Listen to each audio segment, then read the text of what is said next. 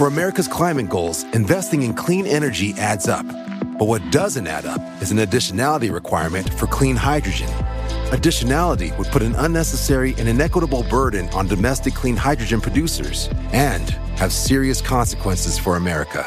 America needs clean hydrogen, but an additionality requirement just doesn't add up. Get the facts at cleanhydrogentoday.org. Paid for by the Fuel Cell and Hydrogen Energy Association.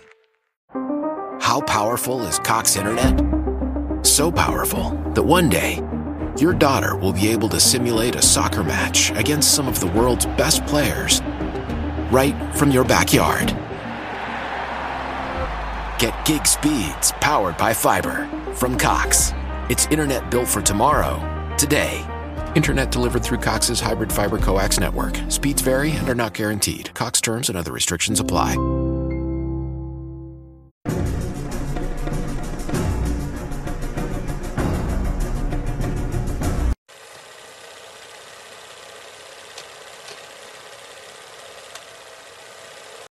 Hola, ¿qué tal amigos? Sean bienvenidos a un capítulo más de Podcast Extra Normal.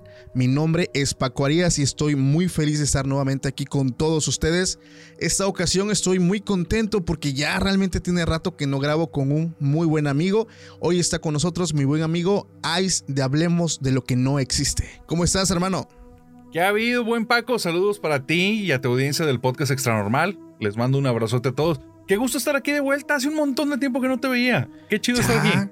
La verdad, sí, ya más del mes que, que, la verdad es que tanto tú como yo sí hemos estado pues ahí bastante apurados con el canal. Y pues qué contento, ¿no? Que de volada estar aquí también con, contigo y con toda la gente, porque la verdad es que eres un invitadazo para aquí, para el canal. Mucha gente ha pedido pues la colaboración contigo y la verdad estoy muy contento de estar en este momento colaborando contigo. Y pues hoy les traemos un temazo muy padre, no se vayan.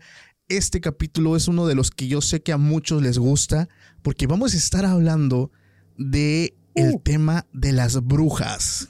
Es un temazo buenísimo y traigo también un, una historia que me topo y así nada más se las voy a decir por encimita, ¿eh? Se llama Aprendí a transformarme en animal. Me volví un nahual.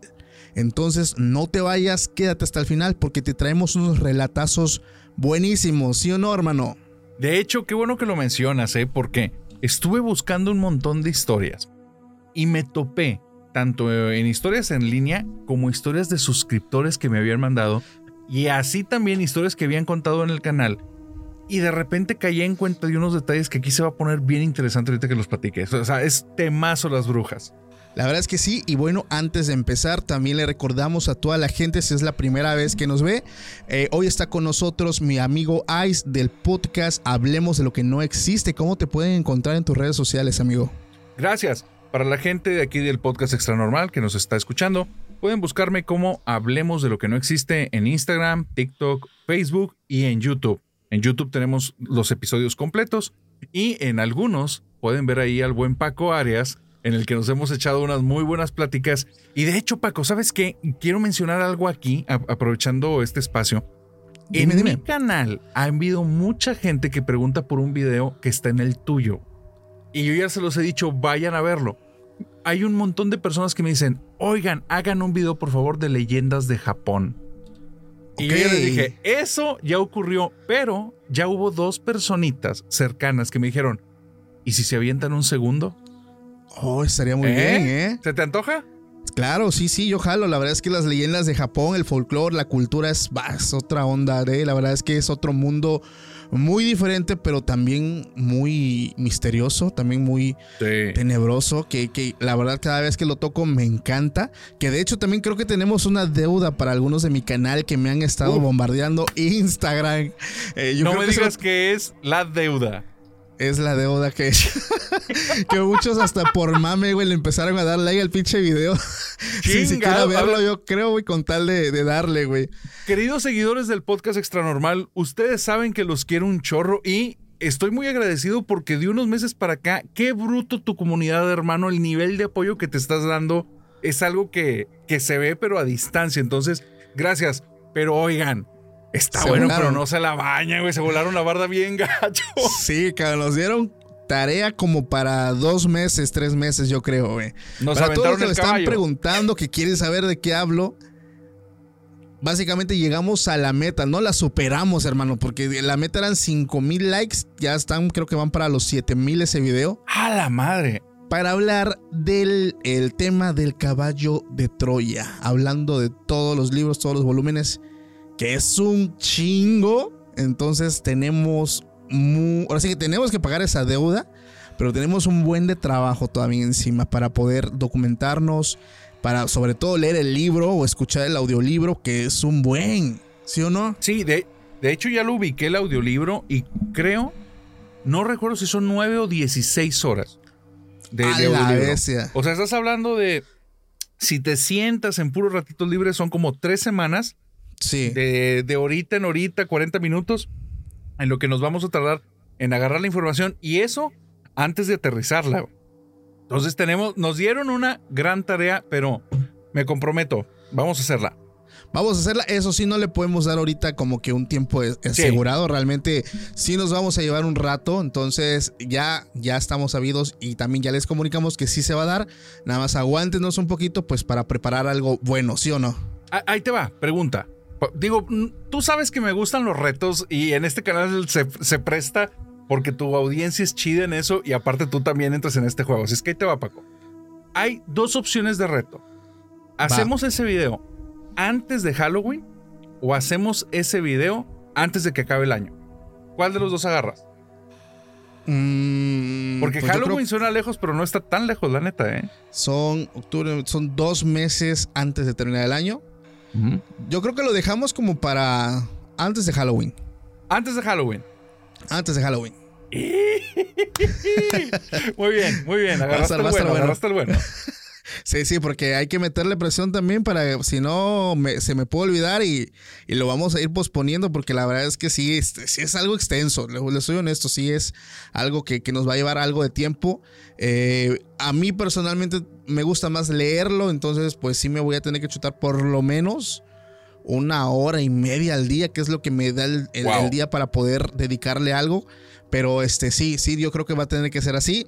Y pues sobre todo darle las gracias porque el video pues se cumplió la meta, que es lo que queríamos. Bueno, entre comillas, entre comillas.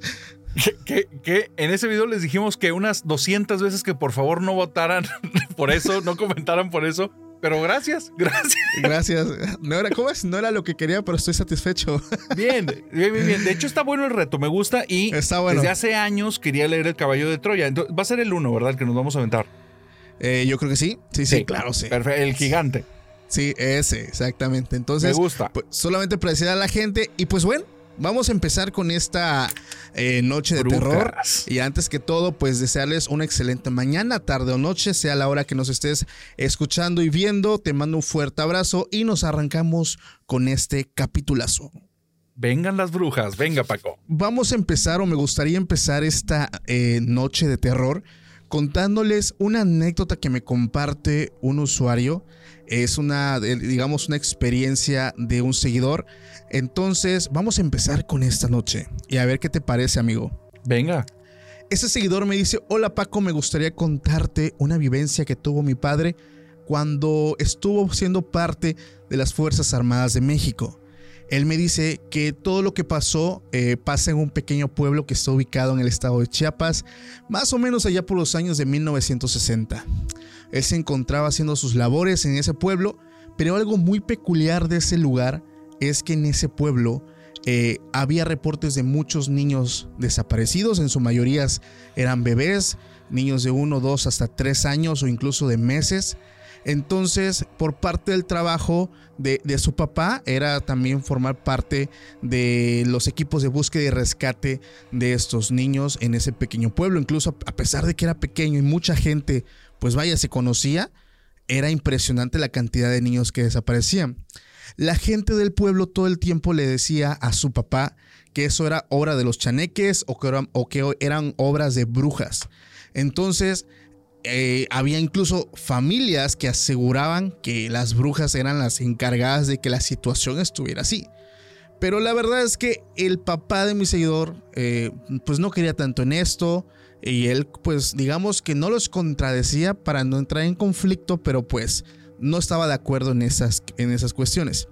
Entonces, él le cuenta a mi seguidor que una vez hace también ya varios años estando en ese pueblo, hubo un huracán que azotó muy fuerte el poblado. Entonces, por decreto del mismo gobierno, tuvieron que desalojar algunas zonas de alto riesgo del pueblo, ya que básicamente había viviendas que estaban incluso en montañas, en cerros, y eran pues de los que tenían pues más alto riesgo, tomando en cuenta que las familias eh, tenían muchos hijos, llegaban a tener hasta 12 o 14 hijos por familias. Entonces, a su. Eh, sí, em, empezaron a desalojarlos para que no hubiera problemas. Y una vez a él le tocó este, ir a una misión junto con otros dos compañeros para ir a una zona donde estaba, digamos, un cerro bastante grande y que incluso había familias que, que, vivían ahí. Entonces, su padre y dos soldados recorrieron eh, varias casitas que estaban como a cuestas del, del, cerro y poco a poco empezaron a subir, empezaron a subir buscando más casitas y como en un lapso de cuatro horas ya habían recorrido pues gran parte del cerro. Pero algo los detuvo, incluso los puso a pensar bastante, porque ya en ese momento empezaba eh, una tormenta a llegar, ya incluso era algo peligroso porque había muchas ráfagas de aire, y él le cuenta a su hijo que exactamente unos 15 metros arriba se lograba ver una casa todavía. Entonces ellos, algunos de sus compañeros dijeron, no, pues ya vámonos, ya no creo que haya nadie. Eh, pero pues algo les decían, no, es que hay que ir, ¿no? A lo mejor hay una familia ahí que no está enterada y pues algo les puede pasar. Entonces, pues es nuestro deber, hay que ir. Pues quieras o no los convence, ya ellos pues no estando tan, tan digamos que contentos por eso, pues van, ¿no? A, hacer pues su trabajo. Y al llegar, pues notaron que la casa ya había perdido gran parte del techo porque las ráfagas de aire que te comento que estaban lograron eh, pues desprenderlo y al entrar se dieron cuenta que la casa estaba vacía. Pero era una casa muy diferente a las casas que ellos estaban revisando, ya que esa casa había muchas veladoras de esas grandotas que luego están en las iglesias y al menos vieron dos altares. Entonces se dieron cuenta que era una casa muy diferente al resto, empezaron a revisarla porque encontraron objetos tallados en madera, encontraron también algunas pieles de animales, entonces eh, algo como que empezaba a sospechar. Incluso el ambiente se tornó un poquito más pesado, ¿no? Ellos sintieron que estaban en un lugar muy diferente. Eh, y pues ya se iban. El detalle es que antes de irse, el papá de mi seguidor entra al dormitorio que se supone que era de la persona que vivía. Y se da cuenta que dentro de ese dormitorio había una mesa con muchas vasijas de barro, más bastantes. Él me describe que al menos eran unas 50 vasijas, pero estas estaban cerradas. Pero lo que les llamó mucho la atención es que estas vasijas tenían nombres de hombres y de mujeres.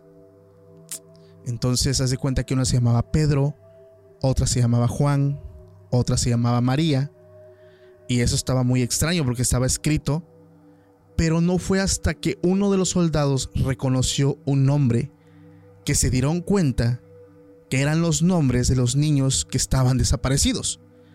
Entonces ahí fue donde hizo clic porque como que tenían ellos más o menos el número de gente desaparecida y iba más o menos a la par del número de vasijas que ellos tenían. Entonces ellos como que se empezaron a espantar del por qué tenían nombres y como te comento, estas vasijas estaban completamente selladas. Entonces uno de ellos se atreve a abrirlo y se da cuenta que sale un olor muy fuerte de ellas. Y al revisar qué es lo que hay adentro, se llevaron la espantosa sorpresa de que había sangre. Ellos llegaron a la conclusión de que cada vasija tenía la sangre de cada niño o bebé desaparecido. Ellos muy espantados eh, empezaron a, destapar todo para ver si era igual. Entonces se dan cuenta que todas contenían el mismo líquido. Rápidamente abandonan la casa eh, y llevaron este reporte pues a, a, la gente del pueblo, a las autoridades. Esta noticia se hace digamos que viral o se esparce por todo el pequeño pueblo y es donde las, em, las personas empezaron pues a relacionar todo esto con las extrañas bolas de fuego que después resultó que las bolas de fuego que la gente veía del pueblo eh, rondaban esa misma montaña donde ellos estaban. Los veían incluso los campesinos que iban muy temprano a trabajar, eh, los veían las personas que trabajan en el campo, diferentes actividades, y ellos veían esas bolas de fuego en ese cerro particularmente. Y el seguidor, bueno, después de todo esto me dice, al día de hoy llegamos a la conclusión de que se trataba pues de brujas que robaban a estos pequeños para pues digamos que extraerles la sangre e irlas conservando. Entonces, esta historia, mi seguidor, me garantiza que es 100% real. Le ocurre a su padre cuando él, como lo comenté en un principio, se dedicaba eh, a ser eh, parte de las Fuerzas Armadas de México en años muy atrás. Y realmente me sorprende bastante lo que una persona puede llegar a encontrar, sobre todo lo que venimos hablando en todo este podcast, en, capítulos atrás, lo que pasan a veces en lugares donde casi no hay acceso, hablando de lugares como pueblos, ranchos, todas las cosas que se viven realmente son muy aterradoras, ¿o no, hermano?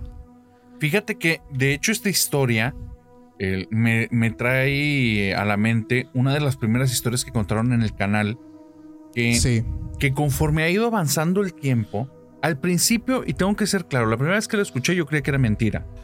Ok. Porque los sucesos que narra son inverosímiles, son difíciles de, digerir, pero conforme vas avanzando en estas temáticas de lo paranormal, te das cuenta que lo paranormal implica que rompe factores de que tienen que ver con la física a la que estamos acostumbrados. Entonces. La lógica, ¿no? La lógica. son cosas que no deberían de suceder, de que no hay forma en la que sucedan. Entonces, esta suscriptora me contó que ella había descubierto que tenía como un don, que ella podía tener contacto con espíritus y tenía conversaciones de forma muy abierta. Estos espíritus le habían ido dando como eh, peticiones, le habían hecho llegar peticiones para que ellos pudieran descansar. Y eran espíritus a veces de jóvenes, a veces de gente mayor. Y ella dice, como me ha ocurrido con varias personas que, tienen ciertos tipos de dones, estaba muy confundida en su momento porque no sabía si estaba loca o realmente esto era algo. Entonces, lo que ella la hace comprobar que sí tiene algo es que conforme empieza a avanzar el tiempo y hace caso a estos mensajes, se da cuenta que ella tiene información para familias que ella no tendría forma de tenerla porque son familias que ni siquiera sabía que existían. Entonces llega y les dice sobre cartas que están escondidas en un cuarto, sobre las intenciones de esta persona el día que desapareció y que lo malinterpretaron, y cosas de ese tipo que dices, pues no hay manera, no hay forma. Ella no cobraba por ese trabajo, no, ella no lo hacía por cobrar, lo hacía porque estaba viviendo un suceso extraño en su vida. Pero un día ocurre, perdón, un día ocurre algo muy extraño que es lo que tiene que ver con esta historia llega al cuarto de su casa, su habitación o como lo conocen en Chile, a su pieza, y entrando se topa con una mujer que está sentada en una silla, una mujer que jamás en su vida ha visto. Lo único es que dice su mirada era una mirada muy penetrante, sus ojos eran violetas y su mirada como me, me dejó helada. Uno, porque estaba en mi habitación y no tenía por qué estar ahí, o sea, no, no era como que hubiera pedido permiso, simplemente estaba. Dice, y dos, porque donde entré y ella cruzó la mirada conmigo, la puerta detrás de mí se cerró sola. Entonces yo me quedé helada. Se levantó esta señora y dice, lo que me sucedió no me lo puedes creer, pero esto me pasó y es lo que viví. Era como si alguien me tomara por los hombros, me levantara y me arrojó a la silla en donde estaba antes sentada esta mujer. Dice, pero no había nadie, nada más era esa señora. Y ella estaba viéndome y me dice, tienes un don muy especial. Me interesa mucho que trabajes para mí. Así es que te propongo que hagamos un intercambio. Tú trabajas para mí y le dijo una cantidad de años ridícula que no la quiero mencionar por unos detalles, pero era ridícula en, o sea, un tiempo en el que no vive el hombre, muchísimo más allá de lo que dura nuestra vida. Dice, y si trabajas durante mí en ese tiempo, te puedo ofrecer algunas de esas tres cosas. Te puedo ofrecer vida eterna, te puedo ofrecer dinero ilimitado o te puedo ofrecer fama absoluta. Tú dime qué es lo que quieres. Dice ella, pues claro que te está diciendo cosas tentadoras, pero en ese momento yo me estaba muriendo de miedo. Pues yo creía que más bien me iba a hacer daño. Entonces yo nada más le decía, no dañes a mis papás, mis papás están aquí, no los dañes. Dice, y la señora me hizo la cara como, eres una idiota, cerró los ojos, movió la cabeza, dice, y de repente fue como si algo me tomara, me levantó y me azotó contra el piso. Yo ya en ese momento estaba atontada, o sea, fue un, fue un azote muy fuerte, y cuando volteo ya no la veo, la puerta está abierta, y me levanto con las fuerzas que tengo toda mareada, y voy, salgo caminando, y empiezo a gritarle a mi mamá porque yo esperaba que ella no fuera a hacerles daño. Nadie Sí. la vio salir de la casa. Mis papá, mi papá estaba en la planta baja, mi mamá en la planta de arriba. Nadie la vio salir de esa casa. Nadie escuchó pasos, nunca nada. For America's climate goals, investing in clean energy adds up. But what doesn't add up is an additionality requirement for clean hydrogen. Additionality would put an unnecessary and inequitable burden on domestic clean hydrogen producers and have serious consequences for America. America needs clean hydrogen, but an additionality requirement just doesn't add up. Get the facts at cleanhydrogentoday.org. Paid for by the Fuel Cell and Hydrogen Energy Association.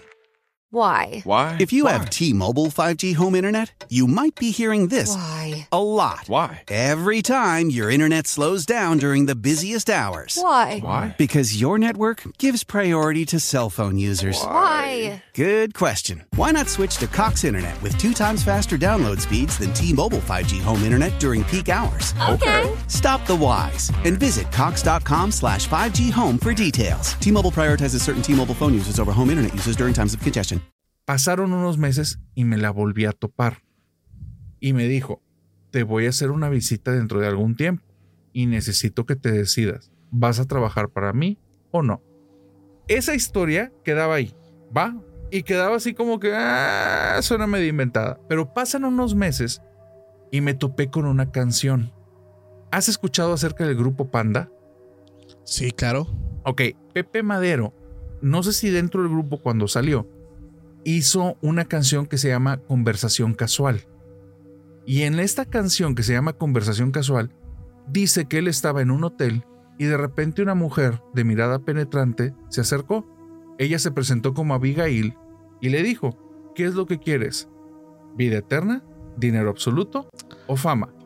Cuando escuché la canción, me impactó, yo no la había escuchado nunca. Entonces me comunico con esta chica y le dije, ¿ya escuchaste la canción de, de Panda? Y me dice, ¿quién es Panda? Y yo, el grupo de rock, tarara. No, no los ubico. Ah, ok. Le mando la canción, le escucha y me dice, es la misma mujer que me contactó a mí. Entonces, No. no digo con esto que a Pepe Madero le haya sucedido eso porque no me consta, ¿va? Pero aquí viene otro punto. El punto 3 que tiene que ver, e- este punto que tiene que ver con brujas, pues obviamente Abigail probablemente es una bruja. Claro. A todas luces. Aquí viene el punto número 3 de esta historia, brother. Y esto es súper reciente en las investigaciones que he estado haciendo. Tú sabes que me metí mucho en el tema de exorcismos.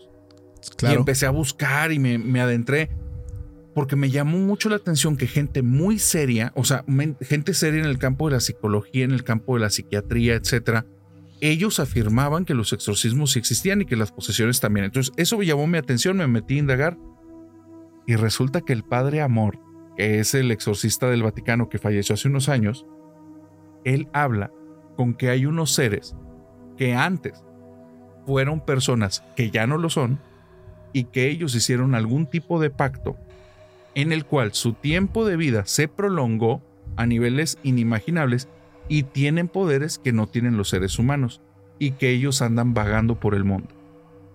Y que nadie, o sea, él, él menciona que ellos son como que unos seres que sí dice, eso sí hay que temerles, porque fueron personas en algún momento, pero ahora son algo más y sí, tienen poderes y vienen de un ente maligno.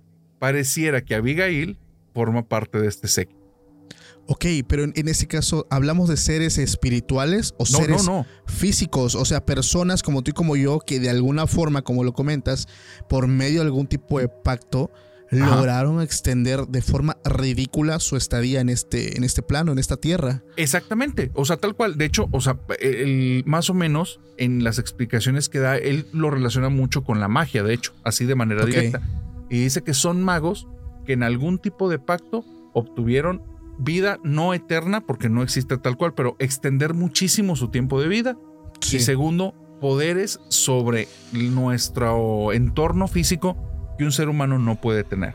Y entonces él hablaba sobre telepatía, telequinesis, este, ver, ver el futuro, influenciar a las personas de forma cercana o a distancia, eh, contactar eh, seres espirituales, etcétera, etcétera, etcétera, etcétera, etcétera. Si te das cuenta, eso que me dices, eh, fuera a lo mejor de darle algo sobrenatural, me suena mucho a que les ayudan a despertar un nivel de conciencia muy avanzado para poder destapar como que estas habilidades sobrehumanas en el sentido de que la telequinesis, la telepatía, eh, el levitar, eh, cuestiones que en algún momento hace mucho tiempo, hace muchos años, eh, en países como Estados Unidos invirtió millones de dólares para poder pues explotar todos este, este tipo de dones. Exacto. De hecho, él menciona, pero eh, las investigaciones de amor no son concluyentes porque él no es un científico. Pero Sí. él menciona que más bien tales poderes no son inherentes al ser humano, o sea, no los tenemos realmente. El que hecho son de gracias a exactamente que son directamente una irrupción de nuestra realidad por medio de estas entidades oscuras y en ese pacto Sí. te otorgan dicho poder. Pero no es, o sea, él no lo ve como una evolución del ser humano.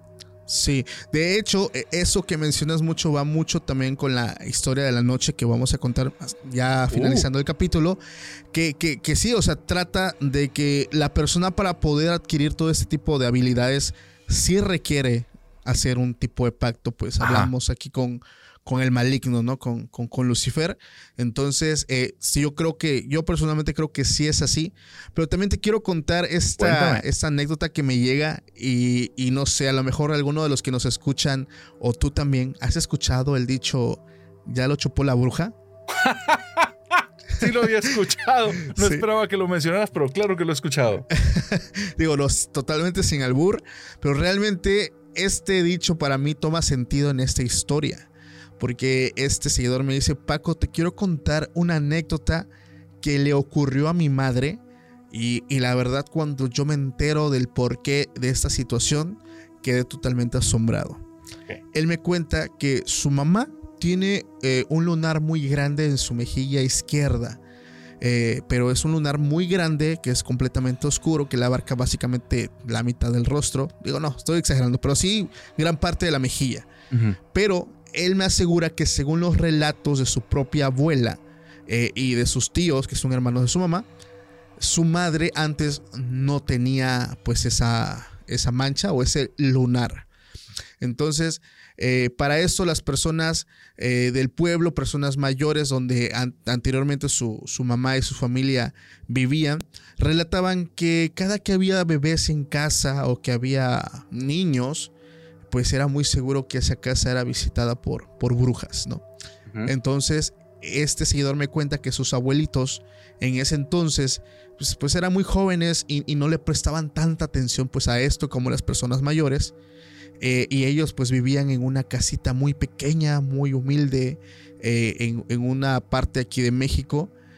Y él me describe su casa. Él me dice que su casa tenía un techo de palma, de palmita, y las paredes pues eran de madera, eran de palos de madera, lo cual pues te permitía ver qué había del otro lado por las rendijas que se hacían y que todos pues todos los hermanos dormían en la misma habitación. La casa de los abuelos eh, pues ahí vivían los padres y los ocho hijos, básicamente eran 10 personas que dormían en un solo cuarto.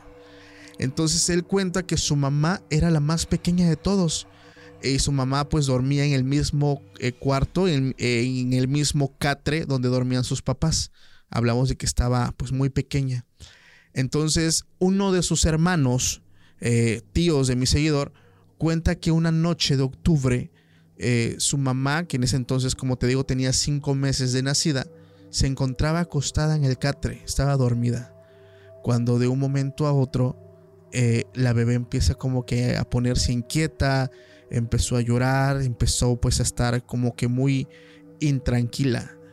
Pero para esto él cuenta que momentos antes se escuchó en la palma, que hablamos que son palmitas, se escuchó un golpe muy fuerte. Entonces ellos no le dan tanta importancia, pero de un momento a otro el hermano de su mamá se da cuenta que hacen un hoyito en la palma, en el techo, y entra algo. Algo que él describe como una lengua larga y, grande. Y esta lengua pasa por el techo y empieza a lamer el rostro de su mamá, de la bebé. En ese momento que él se da cuenta de esto, que suena algo muy increíble, él sin hacer ruido va, busca a su papá que se encontraba en otro cuarto y le cuenta lo que está pasando. La bebé estaba llorando, eso estaba pasando y su papá con su machete se acerca sin hacer nada de ruido y en un momento a otro tira el machetazo. Al tirarlo logró cortar gran parte de eso que estaba pues tocando a su bebé y automáticamente se escucha un grito fuertísimo de algo que estaba arriba parado y era un grito aterrador, un grito de dolor. Ellos cuentan que luego de que él tira este machetazo empieza a brotar mucha sangre, pero es negra, muy oscura y que tenía un olor muy fétido, o sea, olía bastante mal e incluso eh, donde cayó eh, eh, este líquido, por así decirlo, este, se quedó impregnado por mucho rato más.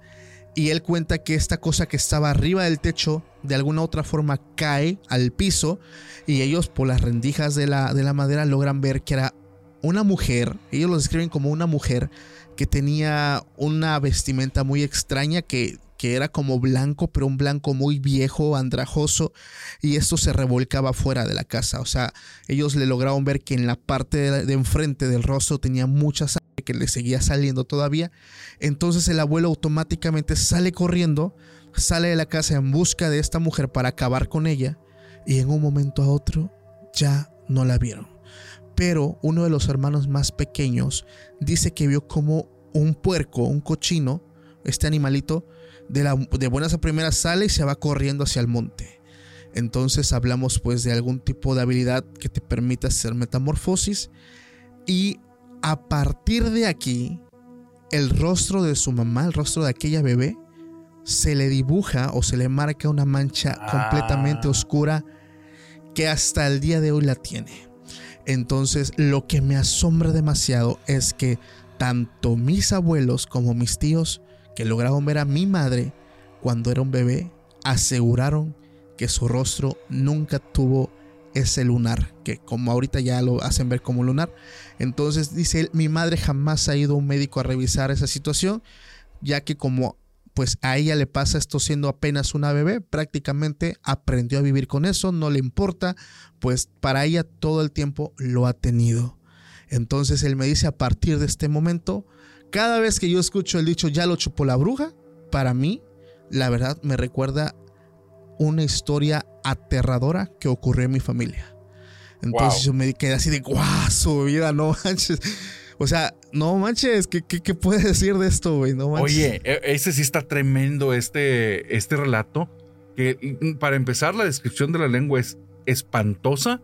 Después, Sí, claro. la marca que deja y el hecho, esta figura del abuelo, que para rescatar, o sea, enfrentarte a algo desconocido y que definitivamente es algo que jamás antes has visto y no vas a volver a ver y que te avientes, eso sí es amor por la familia y eso sí es valentía. eh, Qué fuerte. Yo siempre lo he dicho, los abuelos o las personas de antes, no manches, cabrón. No le Y- pensaban. No, hombre, con sus machetes vencían al mismo demonio, cabrón. yo siempre lo he dicho porque yo, yo tuve este, un tío que tiene su rancho y él, no manches, güey, o sea, te hablo de que son pinche madrugada y, y si algo afuera de su casa, Ajá. allá por el potrero, güey, algún animal está haciendo frío, el cabrón agarra, se levanta, se pone las botas, agarra su, su lamparita, su machetito y órale, ¿no? A ver qué chingo anda por ahí. O sea, Ah. mames, el tamaño de... Para... El- el ¿Tú lo harías? El tamaño, perdóname, perdóname. El tamaño, pues ya sabes de qué. Sí, hubo un corte de audio en el momento perfecto, güey. Sí, claro. Ya te entendí. Oye, es que sí, el tamaño carácter de la persona, ¿verdad? Claro, Para claro, el valor. De hecho, ¿sabes qué? Me, me traes a la mente. Mientras estuve buscando historias, me topé con una bien extraña. Pero es bien extraña igual. Ya la he escuchado en varios relatos similares. Está bien interesante. Esto viene, no es mía la historia, no es de un suscriptor, es de un canal que se llama relatos desclasificados. Ok. Quiero resaltar el canal porque qué buena historia. La, ok, ok. Esta historia habla acerca de que un, es- se las cuenta, parece que un militar o un Sí. ex militar, que él cuenta que durante una temporada larga estuvo en alguna sierra combatiendo grupos delictivos, Pero que lo más extraño fue cuando formó parte de cierto batallón en el cual le avisaron desde que llegaron al lugar que no tuvieran piedad, que el grupo de personas que estaban ahí armados eran niños, porque Wow. eh, el lugar de ahí lo que habían hecho era que pues estos eh, grupos delictivos ya tenían mucho tiempo en el lugar y habían secuestrado a todos los varones desde hace muchísimos años. Entonces ya era como parte del modus vivendi del, del lugar, no tenían libertad, si nacía varón al poco tiempo pasaban por él y se lo adiestraban desde pequeño y era un mi- mini militar pues, pero eran niños pero estaban adiestrados para utilizar armamento. El Wow. punto es que cuando llega a ese lugar se enteran que ya habían eh, eliminado, desvivido a dos batallones enteros. Y este cuate dice, no, nosotros no éramos poca cosa. Nosotros ya teníamos mucho tiempo y nuestros batallones era gente sumamente preparada. Es que nos dijera que habían eliminado dos, dos grupos enteros niños, yo no lo podía entender. Entonces, había todavía una parte del otro batallón que estaba ahí. Nos hablan un día por la radio y nos dicen, los están eliminando a todos, los están desviviendo, vayan a apoyar. Cuando llegamos, lo que vimos fue un campo de desvividos, no había nada que rescatar más que una sola persona malherida y estando ahí nos sacó la información y decía, a los niños no les hacen nada las balas, las balas los pasan, es, es como si no les pudiéramos hacer nada. Entonces, este cuate dice, cuando lo dijo, yo creía que ya se habían sugestionado tanto por las historias del lugar que se estaban Sí. vendiendo ideas. Entonces, hablamos los del batallón, nos pusimos fieros y nosotros íbamos a hacer una emboscada a estos guardianes del bosque. Sí. Bueno, al día siguiente nos tocó una emboscada de parte de ellos y las balas no los tocaban. No los tocaban las balas. Todos estábamos disparando y veías que iban, o sea, estabas apuntando directo y la bala no lo tocaba. Entonces, Wow. dice, eliminaron a casi todos, quedamos nada más tres personas.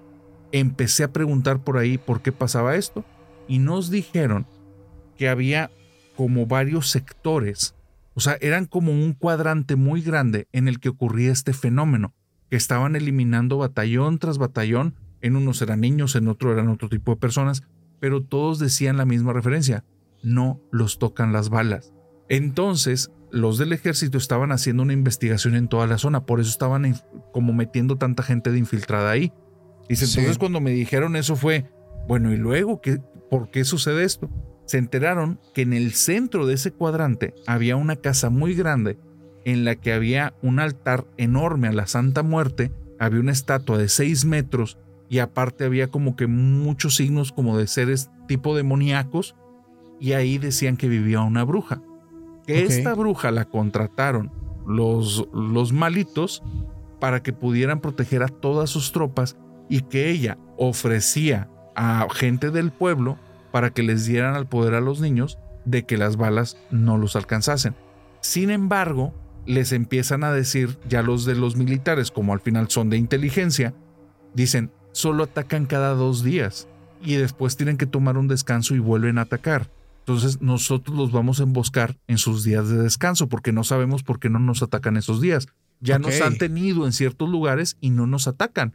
Entonces, el día de descanso les hacen una emboscada y truenan a un batallón de, de los enemigos. Entonces Sí. no entienden por qué si los alcanzaron las balas. Cuando están apenas revisando, de entre la maleza sale un niño y pide hablar con el capitán que viene de parte de la bruja. Cuando habla con el capitán, el capitán dice esto ya es una tregua. Este, ya nos dijeron qué hacer, nos vamos a mover de aquí, vamos a empezar a quemar varios sembradíos. Y con esa supuesta tregua le hicieron una emboscada y a las semanas llegaron con el cuerpo de la bruja. Y en, cuando traen el cuerpo de la bruja, cuentan ya la historia. el rito que ella hacía, más bien, lo que se toparon cuando llegaron a su casa, fue Sí. que había puros pedacitos de personas que ya las habían desvivido, pero eran puros pedacitos frescos y los tenían en diferentes altares. Lo único es que para que funcionara el hecho de que no les pegara las balas, es que tenían que ser solo en dos lunas y después el poder desaparecía. Por eso eran los días de descanso. Y Ok. lo- cada, eran dos días de actividad, dos días de descanso y tal cual. Esos dos días de actividad no los tocaban las balas, los dos días de descanso eran vulnerables. Por eso eran los días que se tomaban. Y al final, esta bruja no le metieron en más interrogatorios porque decidieron que era el momento ya de desvivirla. Terminaron eliminando a todos y él dice que ese fue su último momento en el batallón, que ya no quiso saber más. Dice, a mí me consta que la hechicería existe. Wow, fíjate que, que eso me, me acuerda mucho a la historia que ya una vez conté antes, que, que de hecho fue un éxito en todas las redes sociales que, que se titula Me, me pagaron por eliminar a, a un nahual. Y, Eh. y esa historia lo que tiene es que cuando, pues al, al viralizarse, pues llegan muchas personas y, y a veces algunas personas que, que logran ver pues este, este, esta parte del video eh, me contactan para decirme, Paco, lo que tú estás diciendo es, es real. Realmente en los pueblos, eh, en lugares donde la gente mala pues tiene sembradillos de, pues, de estas sustancias, Ajá. e- e- ellos ocupan lo- los servicios pues de personas que se dedican a la magia, a la brujería, pues para que los cuiden. Entonces, para que los cuiden tanto de animales como de personas, como de la seguridad. Entonces, eh, esto es muy real. A pesar de que fue un video donde muchas personas eh, pues están en desacuerdo, ¿no? Que no lo creyeron, que se les hace muy asombroso. Algo que yo les puedo decir es que cuando realmente estás como que al 100 con la información eh, y sobre todo con experiencias, te das cuenta que nada, en sí nada tiene lógica, ni nada tiene como que coherencia. Todos este, este tipo de situaciones son situaciones muy asombrosas, son muy increíbles, pero realmente existen. O sea, realmente no estamos como que hablando a, como que al azar, ¿no? O sea, realmente son historias que muchas, muchas personas aseguran que en sus pueblos así funciona. O sea, que la gente mala pues trabaja directamente con, con este tipo de, de, de brujos, de brujas, para que les ayuden en todo su proceso de, de cuando ellos siembran pues todo este tipo de, de hierbitas, por así decirlo, ¿no? No sé Sí. si tú habías escuchado de eso. Sí, sí había escuchado. De hecho, hay un santo en, en el norte del país, me- Martín Malverde, el cual es el patrono de, de todos estos grupos. Y alguna vez alguien me mostró una estampita en la que me decía, mira qué curioso, y decía algo así como, protégenos de los ataques de los enemigos, que ninguna bala me toque. Y, y después, en ese tiempo que vi esa estampita, después empezaron a surgir muchas historias acerca de esta combinación, de que las personas que estaban en este giro buscaban ayuda y buscaban como protección de hechiceros, brujos y etcétera, etcétera, etcétera. Sí, es que realmente sí hay mucha gente que sí lo hace. Y sabes, igual hablando de, de brujas, pues el lugar predilecto aquí de México, creo que todos sabemos cuál es. Te voy a ¿Catemaco? con- sí, te voy a contar una historia que me manda también este, una seguidora. Y esto no le pasa a ella, sino que le pasa a su hermano. Ella me cuenta que su hermano pues se tiene que ir a vivir a este lugar, a, a Catemaco, eh, por cuestiones laborales. Eh, su esposa y su bebé de tan solo cuatro meses de nacido. Ella me cuenta que su hermano pues venía de tener una muy mala racha económica, ya tenía rato en no encontrar trabajo eh, y pues tenía que ir improvisando, ¿no? Para ver cómo se queda adelante a su familia. Pero por su nuevo empleo que eh, tiene pues que verse obligado a cambiar de residencia. Ella cuenta que su presupuesto pues de entrada era poco y llegaron a un lugar que era una vecindad donde rentaban un pequeño cuarto donde estaban los tres. Eh, en una ocasión, pues este cuarto, bueno, antes se lo describo, es un cuarto pequeño, no tenía ventanas, eh, ahora sí que por la situación económica, pues no tenían como que para un mini split o algún sistema de aire, ventilador, no lo sé. Entonces, esto ocurre más o menos como a las 2 de la mañana. Eh, ella nos cuenta pues que su hermano empieza a tener mucho calor porque empezó a hacer bastante calor y como les repito, ellos no tenían algún sistema de enfriamiento, pues él decide salir un, un momento pues a, al exterior, salir un poco a refrescarse, había unas sillas que estaban ahí en algunos corredores y él decide pues estar sentado un rato scrolleando ahí Facebook, a lo mejor una red social, mientras él se refrescaba un poco, ¿no? Entonces, de un momento a otro, algo pasa. Él narra que en la parte de atrás de las casas se escuchó un golpe. Pero ese golpe se seguía, o sea, eso que estaba ahí se seguía moviendo y seguía ocasionando más ruido. Entonces, pues él, vaya, se arma de valor y con el flash de su teléfono, con la luz de su teléfono, pues decide ir a ver de qué se trata, ¿no? Entonces él va caminando entre la oscuridad solamente con la lucecita de su teléfono y se da cuenta que al, llevar, al llegar al lugar hay alguien, no hay algo, hay alguien que tenía una ropa completamente oscura, eh, tenía una capucha negra y al momento que la luz de su teléfono alumbra hacia él, esto voltea ¿Ah? y se logra ver un rostro eh, de persona, pero era un rostro que estaba completamente lleno de arrugas, como si fuera una persona de la tercera edad, eh, pues vaya, demasiado, no sé, de mucho tiempo, de muchos años, pero que a pesar de que se veía a alguien grande, o sea, una mujer ya grande, el momento de que su hermano está ahí y se da cuenta que lo están viendo, da un salto hacia el techo de la, de la casa de una casa y se va saltando los techos, o sea, se va realmente con una habilidad, o sea, muy superior a la de una persona normal. Entonces él se impacta demasiado por, lo que él ha visto, eh, se queda totalmente frío. Al día siguiente le cuenta pues a los vecinos lo que él ve y le dijeron que eso era normal en ese lugar, que incluso fuera más cuidadoso con su bebé, porque él se salió y dejó la puerta abierta, porque le dijo que eso que estaba ahí normalmente son vistos cuando hay un bebé en casa. Entonces él al ser nuevo y llegar con su familia y su bebé y no conocer, de alguna u otra forma llama la atención y, y, pues le tocó presenciar esto. A pesar de todo lo que pasa, digo, al bebé no le pasa nada, pero él cae enfermo. No sé, eh, muchas personas lo, lo, asemejan con el mal aire o algo, ¿no? De que quieras o no, pues te causa algún tipo de enfermedad. Afortunadamente, pues él la libra, ¿no? Se logra recuperar, pero nada le saca de la cabeza For America's climate goals, investing in clean energy adds up. But what doesn't add up is an additionality requirement for clean hydrogen. Additionality would put an unnecessary and inequitable burden on domestic clean hydrogen producers and have serious consequences for America.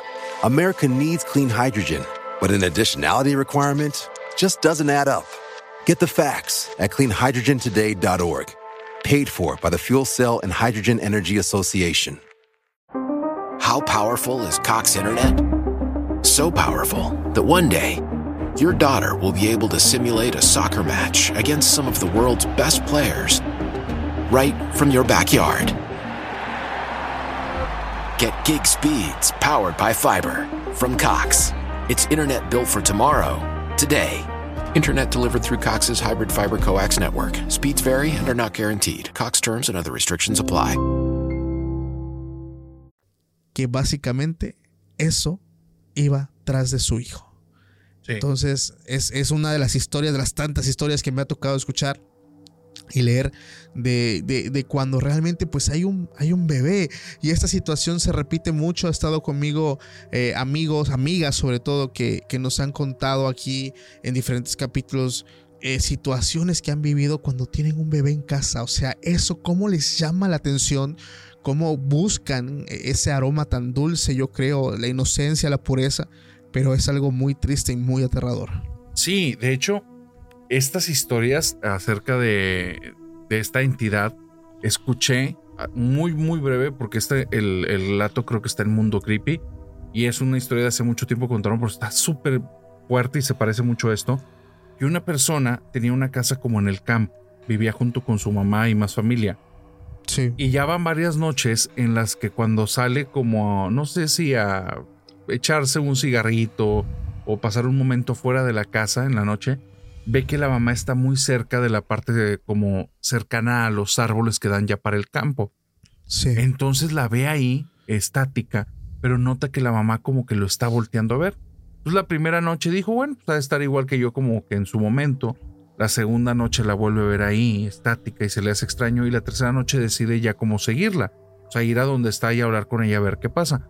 En estos días, en ningún momento ha sacado el tema durante las mañanas. eh, no ha sido como que tampoco un, como que a- algo que le haya llamado especialmente la atención, sino hasta el tercer día que dice, oye, pues qué está pasando, ¿no? ¿Por qué se está repitiendo esto? Cuando, le Sí. cuando empieza a caminar hacia ella y al estar muy cerca de ella, se da cuenta que ella empieza a avanzar hacia los árboles.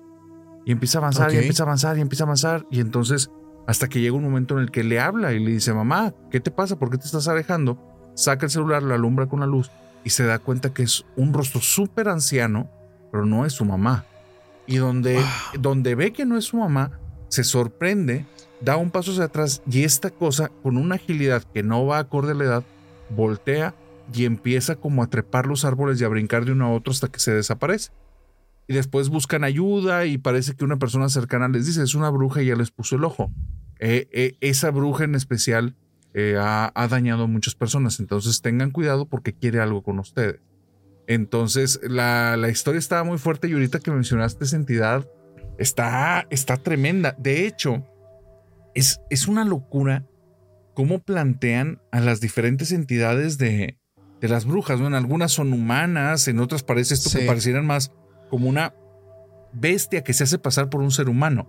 Pero hay una historia muy loca en la que es una persona, pero que ya ha llegado tan lejos que ha dañado a toda su familia, a sus hijas, a su pareja, a todos. Esta persona, es más bien esta historia, me la contaron una persona que tuvo contacto con la hija de esta bruja. Ok. Esta persona, eh, la- eh, yo la contacto, es que no, no quiero dar datos porque sí me pidió que ni siquiera contara detalles la historia, es que el- voy a omitir ciertos datos de la información, pero la historia se va a entender facilísimo. Va. Esta persona un día está hablando con una chica. Se da cuenta que esta chica tiene marcas en el cuello. Cuando tiene las marcas en el cuello, él nota que esas marcas ya las ha visto antes y las ha visto cuando están hablando de trabajos de brujería, una persona que le han hecho como algún tipo de maleficio. Ya las ha visto en muchas ocasiones, muchas, las reconoce al instante. Entonces él no sabe cómo abordar el tema porque no hay tal nivel de confianza con, con esta chica, pero finalmente decide que entre la cuestión de confianza y el, el bienestar de la otra persona es mayor la cuestión del bienestar. Así es que aborda el tema así de manera directa, media tosca y le dice, oye, las marcas de tu cuello, sé perfectamente que tú ya estás consciente que son por brujería. Entonces dice que la chava se impacta y le dice, ¿cómo sabes? Y le dice, porque conozco de este tema. Entonces, dime qué pasa. Y la chica le cuenta, mi mamá es una bruja mayor. En- Wow. Ella nos ofreció a mí y a todos mis hermanos. De hecho, ya mi papá ya hace años que ya no está en este plano porque ella también lo ofreció para tener más poder. Y es una de las hechiceras más poderosas que hay en X región del país, aquí en México. Entonces él le dijo, mira, yo no creo en que los poderes de, de ella sean mayores a los del Dios en el que yo creo. Entonces, si tú me permites, puedo hablar a unas personas con las que ya hemos trabajado estas cosas para liberarte. Entonces, dice él que cuando empiezan a hacer la liberación, ella se empieza a retorcer, empiezan a pasar cosas muy fuertes, pero que le habían dado una indicación a él antes. Le dijeron, si su mamá es una bruja mayor, prepárate porque el maleficio se te va a ir contra ti. Entonces nada Sí. más prepárate porque te va a pasar algo. O sea, no, esto no es un juego, te va a pasar. Se lo estaba diciendo ya como un experto en el, en el campo. Entonces él dice, yo no lo quería creer, hicimos esto, la chica se desaparecen, después de esta sesión se desaparecen todas las marcas que tenía en el cuello y habíamos notado que tenía en la espalda también. Todo desaparece. Al día siguiente yo amanezco con marcas en el cuello y en la espalda y Wow. con pesadillas muy extrañas, ruidos en mi casa, etc. La chica ese fin de semana regresa a su pueblo y cuando llega le cuenta ya unas semanas después que la mamá estaba como, digamos, encerrada en su casa y la gente del pueblo le contó que el día en el que ella estaba teniendo esta eh, liberación, ese Sí. día escucharon a la mamá gritar durante toda la tarde por tres o cuatro horas como si Wow. alguien le estuviera atormentando. La situación, y me contó esta persona, dice, bueno, esa liberación, un día el experto me dijo así directo, eh, ¿sabes cuándo va a acabar? Y me dice, ¿cuándo? Cuando uno de los que están involucrados en esto, o sea, tú, la chica o la mamá, se desviva. Hasta ahí va a acabar. Dice, porque el maleficio va a estar yendo y viniendo de uno a otro. La mamá se le va a estar regresando con mayor fuerza que ustedes, pero ella va a volvérselos a ustedes porque si no, el maleficio la va a destruir. Entonces prepárate porque no sabemos cuándo acabe. Me dijo, duramos seis años. Seis años estuvimos todas las semanas con esa situación. Todas las semanas. Dice, y un día ella fue al pueblo y cuando regresó me dijo, el maleficio ya no va a volver. Yo sobreentendí que la mamá había sido ya desvivida. For America's climate goals, investing in clean energy adds up. But what doesn't add up is an additionality requirement for clean hydrogen. Additionality would put an unnecessary and inequitable burden on domestic clean hydrogen producers and have serious consequences for America. America needs clean hydrogen, but an additionality requirement just doesn't add up. Get the facts at cleanhydrogentoday.org. Paid for by the Fuel Cell and Hydrogen Energy Association. How powerful is Cox Internet? So powerful that one day, your daughter will be able to simulate a soccer match against some of the world's best players right from your backyard. Get gig speeds powered by fiber from Cox. It's internet built for tomorrow, today.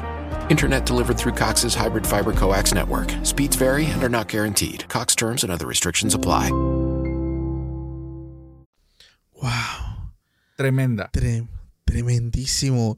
No, y es que con quién te estás metiendo, bro. O sea, realmente eh, yo creo que hay, hay que tener muchísimo cuidado. Es correcto. eh, cuando pues tratas con, con personas así. Yo creo que, eh, no sé, o sea, él pues sus razones las tenía, ¿verdad? Pero sí, o sea, hay, hay que estar conscientes de que pues a final de cuentas terminas jugando con fuego, ¿no? Sí, sí, sí. De, de hecho, esto que dices es bien importante. ¿eh? No quiero dar datos, pero esta persona, digamos que gran parte de su vida la ha dedicado a eso. Y tiene Sí. más de 25 años de experiencia. Y él no se considera experto. Entonces, e- e- eso es importante. Qué bueno que lo mencionas, porque no porque escuchen este relato y esta historia lo intenten, ni se acerquen a estas temáticas. Claro, no, sobre todo pues tocarlas con mucho cuidado. Y bueno, si eso, bueno, no sé si tú también te, te venga a la mente, pero cuando hablamos de brujas, Ajá. es, es casi inevitable eh, no hablar pues de estos famosos nahuales. Uh, claro.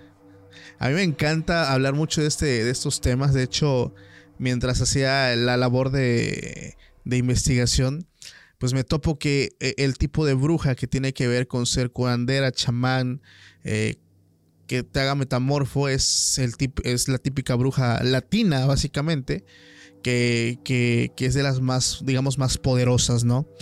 Entonces, algo que me llama mu- mucho la atención es que cuando creces o, tu familia tiene ese, linaje, eres más propenso a tener el don del cambio de forma. Pero hay otra forma en la que una persona que no lo tiene lo puede conseguir. Y aquí les voy a contar esta historia, que es la historia de la noche. Aprendí a transformarme en animal y me volví un nahual. Uh, Está muy buena, la verdad, está, está bastante padre. Esta persona asegura que es algo 100% real. Ya las personas que se dediquen a eso, incluso si alguna persona nahual está escuchando el podcast, que, que- que de hecho no, no lo veo imposible, realmente hemos llegado a mucha gente, pues ahí me va a dar eh, sí o no la, la razón, ¿no? Entonces, eh, esta historia pasa en el estado de Hidalgo, en un pueblo muy pequeño, un pueblo muy pobre, hace ya muchos años. Eh, eran de estos pueblos donde el centro de salud más cercano estaba fácil a unos 20 kilómetros.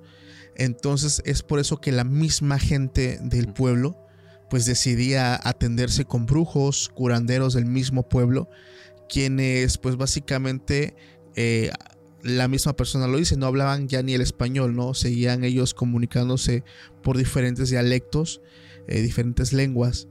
Entonces, dentro del pueblo eh, era muy sabido que la gran mayoría de bebés desaparecían para luego aparecer de formas muy tristes y aterradoras que no puedo describir por cuestiones de políticas, pero era de esos pueblos como había mucha brujería, había mucho eh, robo de bebés. Las, eh, la gente del pueblo incluso decía que las mismas personas o mujeres que ayudaban a las mujeres a tener sus partos, las famosas parteras, eran quienes después, eh, ya en la noche, regresaban para robarse al bebé. O sea, básicamente lo tenían facilísimo, ¿no? Entonces, dentro de este pueblo se desarrolla la historia del niño que se llama Pedro. Pedro era un niño de tan solo 11 años, quien en ese entonces él cursaba la primaria de su localidad. Eh, Pedro pues era un niño normal, pero a los pocos días en su escuela llega un compañerito nuevo, el cual vamos a llamarle Vicente. Eh, Vicente pues era un niño muy peculiar. Pedro relata que, que pues a Vicente era mal visto, la gente no lo quería, lo veía muy mal, porque la gente misma aseguraba que ese niño venía de familia de brujos, los cuales pues eran los culpables de, tantas desapariciones. Entonces, eh, muchos niños le hacían el feo, no le querían hablar a Vicente, pero Pedro de una u otra forma se empieza a llevar mucho con él empieza a jalarlo eh, como amigo, se llevan muy bien, jugaban juntos, incluso pues llegaban a compartir pues pasatiempos. Eh, a Pedro le gustaba mucho cazar ratas, tlacuaches eh, y también a Vicente, entonces compartían como que pequeños hobbies y eso hizo que su amistad se fuera forjando de una forma muy fuerte. Entonces, en una ocasión, ya estando en confianza, Vicente invita a, su amiguito a Pedro a comer a su casa. Eh, Pedro le tuvo que mentir a su mamá de dónde tenía que ir porque su mamá nunca estuvo de acuerdo con que él se llevara con Vicente porque como les digo, se sabía que él venía de familia de personas peligrosas. Entonces va eh, Pedro a la casa de Vicente y al llegar se asombra porque era una casa muy diferente. La casa estaba llena de cirios, de pieles de animales por todos lados, colgados sobre la mesa, en las paredes. Pero lo más aterrador es que encontró incluso rostros muy demoníacos que estaban tallados en piedras. Entonces era una casa que tenía una vibra también muy pesada. Y, y Pedro, pues ahora sí que le tuvo que preguntar qué son esas pieles. Vicente le cuenta que eran pieles de sus enemigos, quienes al ser desvividos por su familia, ellos adquirían los poderes y la forma animal que tenían ellos. Entonces Pedro se asombra porque básicamente en ese momento entendió que lo que la gente tanto hablaba en el pueblo era real. O sea, realmente Vicente sí tenía una familia que eran brujos, que eran nahuales, que podían cambiar su forma. Entonces, él como que se empieza a interesar mucho de todo esto y le empieza a preguntar pues a Vicente de todo, ¿no? O sea, ¿cómo es posible que pasa?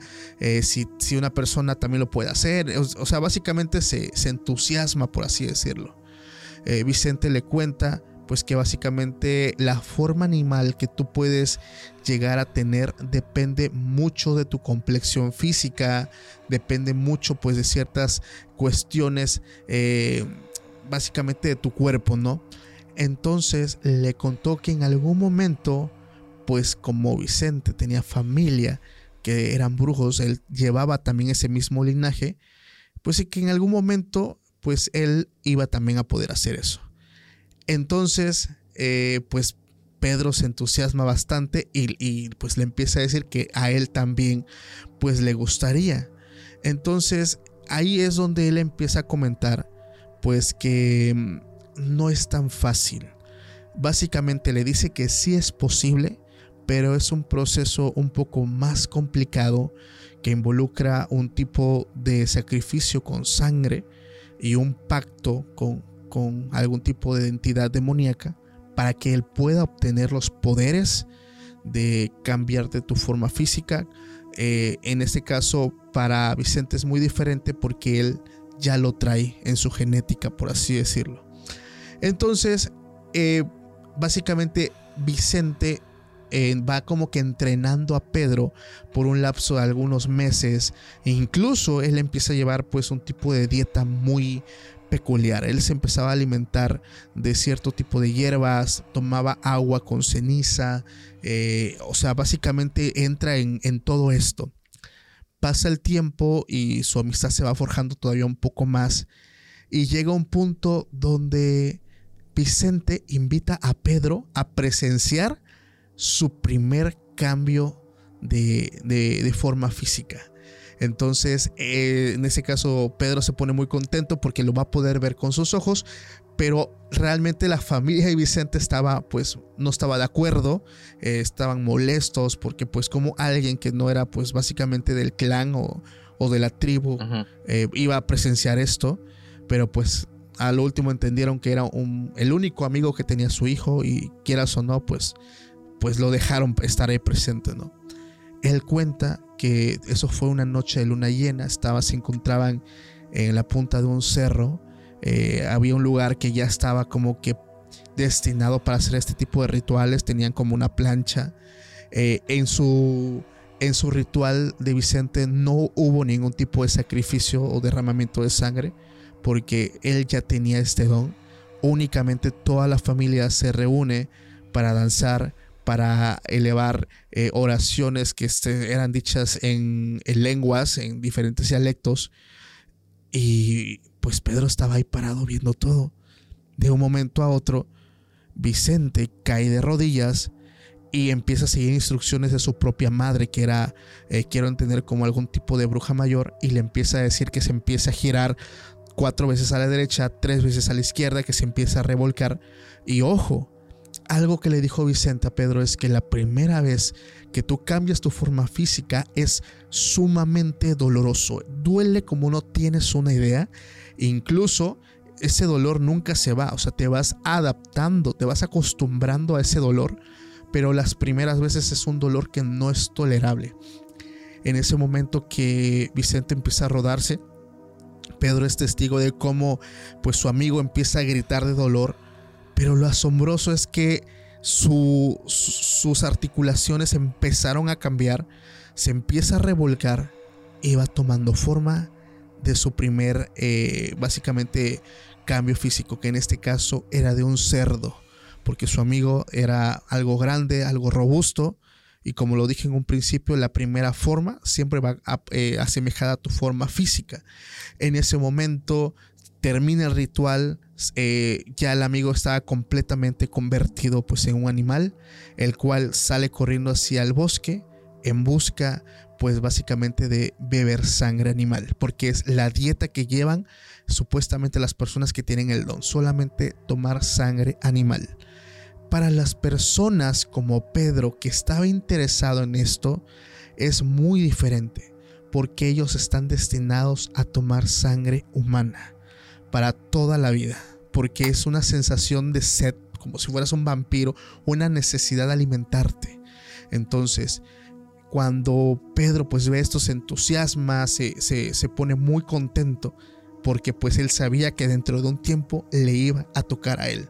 Para eso la familia de Vicente no quería pues que se hiciera en alguien ajeno a ellos, pero como vuelvo, es el mejor amigo de su único hijo, accedieron. Para esto, pues Pedro ya tenía meses de preparación, ya había estado tomando, comiendo su dieta, tomando sus líquidos que tenía que, que, tomar. Pero entonces lo que necesita hacer Pedro es cazar un animal y con sus propias manos eh, desvivirlo, comer su corazón y beber su sangre por algunos días. Incluso la sangre que ya esté muy pasada, muy coagulada, él tiene que hacerlo. Entonces él entra en esta preparación.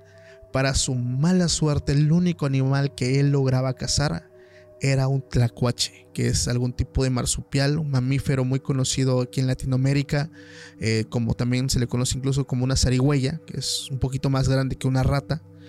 Entonces, pues él, pues bueno, opta por hacerlo así. Eh, llega a la noche para hacer el ritual con, con Pedro, pero sí es ahí algo más complicado, porque ahí tenía que también volver a, a comer pues esta parte, este órgano de este animal eh, pero ahí se hacía un tipo de pacto, porque como él no tenía ese linaje en la sangre, él no trae pues eso que lo hace especial, él tuvo que hacer un pacto para poder adquirir estos poderes. Entonces pasa todo esto, se hace el ritual, se come el corazón de este animal, se empieza a revolcar y él, describe que cuando se estaba revolcando, de buenas a primeras su oído se empezó a agudizar. Él comenta que incluso logró escuchar lo que se hablaba en su casa, que estaba lejísimos. Y su vista, porque él tenía pequeños problemas de la vista, empezó a mejorar bastante. Entonces, en un momento a otro empezó a sentir un dolor fuertísimo en el cuerpo, empezó a sentir, él lo describe como un dolor como si, tus huesos estuvieran quebrando, pero todos al mismo tiempo. Y en lo que gritas, te revuelcas, de un momento a otro, le ponen un espejo y le muestran su cuerpo estaba convertido totalmente en un tlacuache.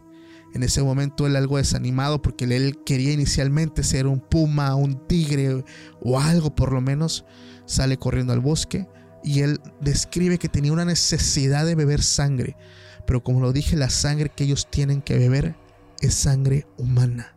Necesitan ser sangre humana. Entonces en este momento, pues él ya le dice a su amigo que él quisiera ser un tigre, que él quisiera ser, no sé, algo más, todavía más fuerte.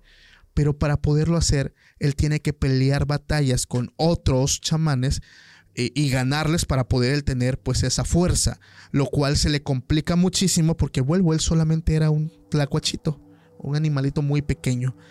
Entonces él se empieza a reunir con la familia de los brujos de su amigo pero ¿sabes qué pasa? Las cosas se empezaron a poner pues muy turbias. Porque en primera instancia la madre de Vicente, que era una bruja mayor, le empieza a decir que él necesita, ahora al ser parte ya de la familia, él necesita pelear batallas con otros brujos, aunque no quiera. Incluso él estuvo muchas veces a punto de morir porque lo obligaban a pelear con animales mucho más grandes y más fuertes. Y él terminaba muy mal herido. Eh, entonces él le dijo que si él necesitaba pues ganar esas, esas pieles, ese, ese poder nuevo, pero que si él quería más poder, sí lo podía hacer. Pero tendría que entregar a un ser muy querido. En este caso tendría que ser su mamá o su papá ya este tipo de, de cuestiones ya lo empieza pues a preocupar, ya no le empieza a gustar, eh, porque pues ya tenía que entregar a familia. Incluso ellos le decían que no se acercara tanto a su familia, que se alejara, porque esa sed, esa sed de, alimentarse de sangre podría llevarlo a, la locura, incluso pues a, llegar a lastimar a un ser querido. Entonces en ese punto él ya no quería continuar, él incluso se había arrepentido de adquirir eh, el, don que ahora ya tenía. Entonces él empieza a buscar la forma de, quitarse ese don porque tenía una necesidad de beber sangre terrible, o sea, todo el tiempo andaba hambriento. Entonces él llega a una catedral, a una iglesia del pueblo, y llega a hablar directamente con el sacerdote, le cuenta, se confiesa con él y le explica que él quiere dejar todo eso, pero como por arte de magia, la familia de su amigo se entera y lo empiezan a buscar pues para acabarlo. Porque, o sea, ya estando adentro no te puedes salir. Ya era un compromiso el que había hecho. Desafortunadamente el sacerdote no puede ayudarlo y él empieza a recorrer muchos lugares para poder desprender pues eso que lo tenía atado todo el tiempo. Incluso él luchaba con, con su metamorfosis. Él había ocasiones donde no quería convertirse en animal y sí lo hacía. Entonces tenía la necesidad de estarse alimentando. Se habla de que él lo más eh, fácil que tenía para alimentarse siempre eran niños porque personas adultas no podía. Entonces poco a poco él llega hasta un lugar que es una, él lo describe como una iglesia cristiana donde le logran hacer un tipo de liberación para poder desprenderlo, pero que todo esto demoró cerca de dos semanas de ayuno para poderse preparar, porque eso que tenía él impregnado a su ser era sumamente fuerte, sumamente poderoso y no lo quería soltar. Afortunadamente después de un proceso muy complicado, él logra librarse de todo esto, pero al momento que él cuenta su historia, él dice que al día de hoy sigue huyendo de esa familia. A pesar de que ya pasaron más de 20 años, él siente constantemente que está en peligro y que todas las noches sueña con esa mujer que lo visita y que constantemente lo está amenazando. Entonces es Oh. uno de, las, de los relatos más fuertes. Eh, eh, de hecho, la verdad es que digo, no, no, no tengo yo conocimiento pues de que si sea real o no, pero realmente es una historia bastante aterradora. Y yo le encuentro muchísima lógica, no sé tú cómo lo veas. De hecho, de esto que mencionas me gusta y comparto contigo.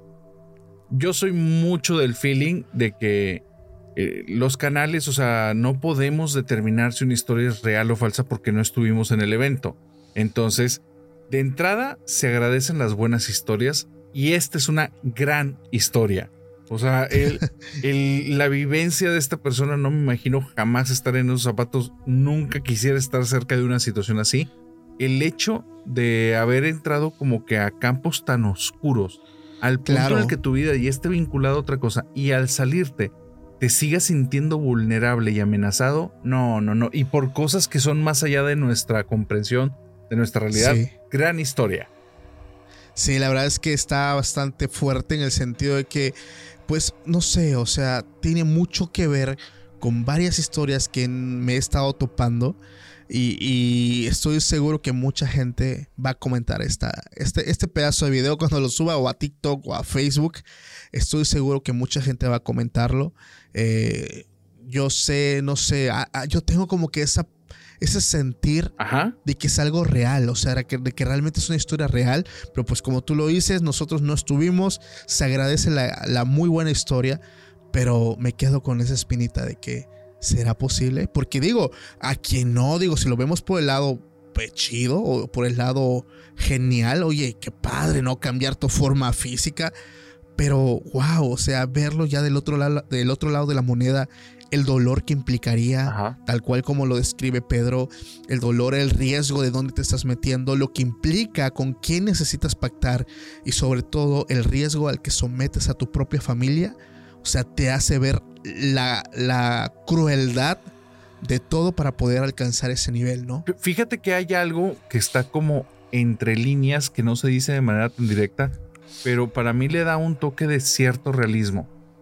Muchas de estas, no sé cómo, no es que no los quiero llamar entidades, porque primero distinguir bien, no estamos hablando de una bruja o de un brujo como los que viven en las ciudades y que hacen limpias y hacen amarres, no estamos hablando Claro. de ese tipo de brujos. O sea, no, con el siguiente comentario no, no se vean incluidos si, si te dedicas a eso. Mis, respe- mis respetos, el cada Claro. quien en, en su trabajo, pero estas entidades de las que hablan, esa entidad que se parecía a la mamá y se trepa por los árboles, la lengua larga y que empieza a cruzar por los techos de las casas, el, e, en este caso, el que se transforma en animales, pero que ya no tienen control y hay una sed insaciable y un hambre insaciable y que les pide la cuestión de sangre, tiene que ver mucho a veces como con estas entidades que dejaron de ser humanas en algún punto. O sea, Claro. ya no son humanos, ya, o sea, tienen parte de la naturaleza humana, pero ya hay algo más ahí. Entonces, el- la parte de realismo es cuando están haciendo esta liberación, le dicen, traes algo pegado a ti y no te deja. Es que sí pareciera que dos naturalezas se están mezclando en este tipo de situaciones. Sí, sí, realmente e- es el, el- el- no sé, eso de las historias que te hace sorprenderte, te hace pues ver la, la, la verdad, o sea, el verdadero rostro de todos estos relatos que, que yo no dudo, o sea, personalmente yo no dudo de la veracidad de este tipo de, de relatos que son tan específicos en los detalles. Sí. Porque una historia te la encuentras, una historia toda pedorra te la encuentras, pero bro, o sea, una historia al lujo de detalle, Sí. de cuántas vueltas vas a dar a la izquierda, cuántas a la derecha, eh, tu forma de alimentarte, agua con ceniza, hierbas, o sea, realmente te, a mí me lo llegué a pensar, ok, esto suena muy real. O sea, está, está muy real y realmente suena un relato de alguien que estuvo en esos zapatos y, Wow. que, y que está muy arrepentido de haberlo hecho. O sea, digo, pues Sí. ya estando adentro, pues cualquiera, ¿no? No manches. Sí, de hecho, o sea, ha- hay mucha gente. eh, ¿Te acuerdas cuando hicimos el especial de Nahuales ahí en el canal? Sí, claro. Hubo gente que se metió en los comentarios y, y se sentía ofendida porque dice, ustedes están hablando sin saber. Y yo les decía a muchos, es que no es que estemos hablando sin saber, solo estamos contando relatos. O sea, solo estamos contando Claro. historias que nos las han hecho llegar, que las hemos visto publicadas o que en otros casos no las hemos topado, no están publicadas, están en lugares más secretitos, pero no estamos diciéndote exactamente qué es o qué no es, porque yo siempre lo he dicho, en este campo de lo paranormal, las cosas Sí. no están bien definidas, está muy revuelto No. todo. Entonces, pa- para mí, y en ese episodio lo dije y aquí lo repito, pareciera que en este caso de los nahuales hay muchos tipos de nahuales, no uno, sino Claro. muchos. Entonces, este pareciera uno en el que, como lo dijiste perfecto, ¿eh? Como el estereotipo que tenemos de los vampiros.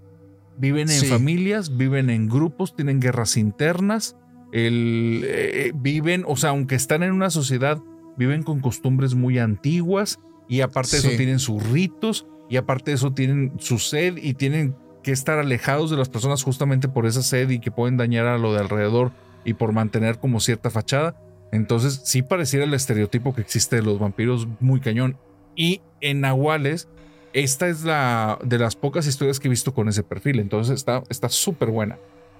Tremendísimo, bro. La verdad es que es de mis historias favoritas y también aprovecho pues en este momento a la gente, si el video te está gustando, pues no olvides dejar el like, no cuesta nada, apoyas muchísimo el proyecto y pues bueno amigo, la verdad estas son las historias que traemos para toda la gente. Estoy bastante feliz pues de estar una vez más contigo. La verdad es que ya, ya, ya extrañaba tenerte aquí, ¿eh? Sí, oye, gracias por la invitación. Y mira, yo sé que al principio del video que quedamos en que no iba a decir esto, así es que lo cambié durante el video. Estuve pensando cómo decirlo y se me ocurrió una manera. Paco, A ver, tengo una pregunta. dime. ¿Qué vas a hacer cuando llegues a los 100 mil suscriptores que probablemente es cuando este video se estrene? No manches, hermano. No sé, sí me encantaría hacer un especial, eh, irme al panteón y contar historias. o sea, yo soy muy miedoso, yo soy muy miedoso, pero créeme que, que si es algo que la gente me, me lo pide, pues sí me lanzo y ahí me mandan sus historias al correo y tengan por seguro que voy a estar haciendo, es más, un en vivo, o sea, para que vean que, que vamos a estar ahí, para poder interactuar con las personas, es lo que vamos a hacer como regalo por haber llegado a los 100 mil suscriptores porque realmente es algo que a mí me asusta mucho. Eh, soy muy miedoso en ese aspecto de ir a buscarlos, pero pues bueno, la verdad es que me entusiasma bastante y, claro, ¿por qué no? Qué fregón, qué fregón. Muy bien, muy bien, muy bien. Me gustó. Y cuando hagas ese en vivo, tal vez es, es muy probable que esté ahí presente entre tu audiencia. Perfecto, hermano, igual y si andas por ahí libre y también nos cuentas algo, algo aterrador. Con todo el gusto. Gracias por haberme invitado. Muchas gracias también a la audiencia aquí del podcast Extra Normal. Recuerden los que quieran seguirme, ahí estamos en el canal como hablemos de lo que no existe. Muy recomendado, la verdad es que es uno de los canales de los podcasts de terror, la verdad, muy buenos, muy recomendable. Y ya saben que las redes sociales de mis invitados lo pueden encontrar en la descripción del video. Eh, incluso si lo escuchas en Spotify, también allí dejo los enlaces para que puedas ir a ver el trabajo de mi buen amigo Ice del podcast Hablemos de lo que no existe. Oye, Paco. y bueno, amigos, Paco, a ver, perdón. di- dime, dime. ¿Puedo hacer una pregunta aquí a, a tu gente nada más para ver? si- Adelante. Ahí te va. Querida gente del canal Extra Normal, pregunta. El siguiente video que hagamos de colaboración, Paco y su servidor va a estar en mi canal. Pero tengo una duda. ¿De qué les gustaría que habláramos? Opción 1, las leyendas de Japón, parte 2. Opción 2, los 10 peores maleficios que se han conocido hasta el día de hoy. Ustedes díganlo, pónganlo en los comentarios y bueno, ya que ellos nos digan qué hacer. Claro que sí, ahí quedamos pendientes y pues ya cualquier cosa ahí lo armamos. Pues bueno familia, muchísimas gracias por estar en este capítulo, les mando un fuerte abrazo y nos vemos nuevamente en un nuevo video. Pásenla bonito, hasta la próxima, bye. Bye bye. For America's climate goals, investing in clean energy adds up. But what doesn't add up is an additionality requirement for clean hydrogen. Additionality would put an unnecessary and inequitable burden on domestic clean hydrogen producers and have serious consequences for America. America needs clean hydrogen, but an additionality requirement just doesn't add up. Get the facts at cleanhydrogentoday.org. Paid for by the Fuel Cell and Hydrogen Energy Association. Why? Why? If you have T-Mobile 5G home internet, you might be hearing this Why? a lot. Why? Every time your internet slows down during the busiest hours. Why? Why? Because your network gives priority to cell phone users. Why? Good question. Why not switch to Cox Internet with two times faster download speeds than T-Mobile 5G home internet during peak hours? Okay. Stop the whys and visit cox.com slash 5G home for details. T-Mobile prioritizes certain T-Mobile phone users over home internet users during times of congestion.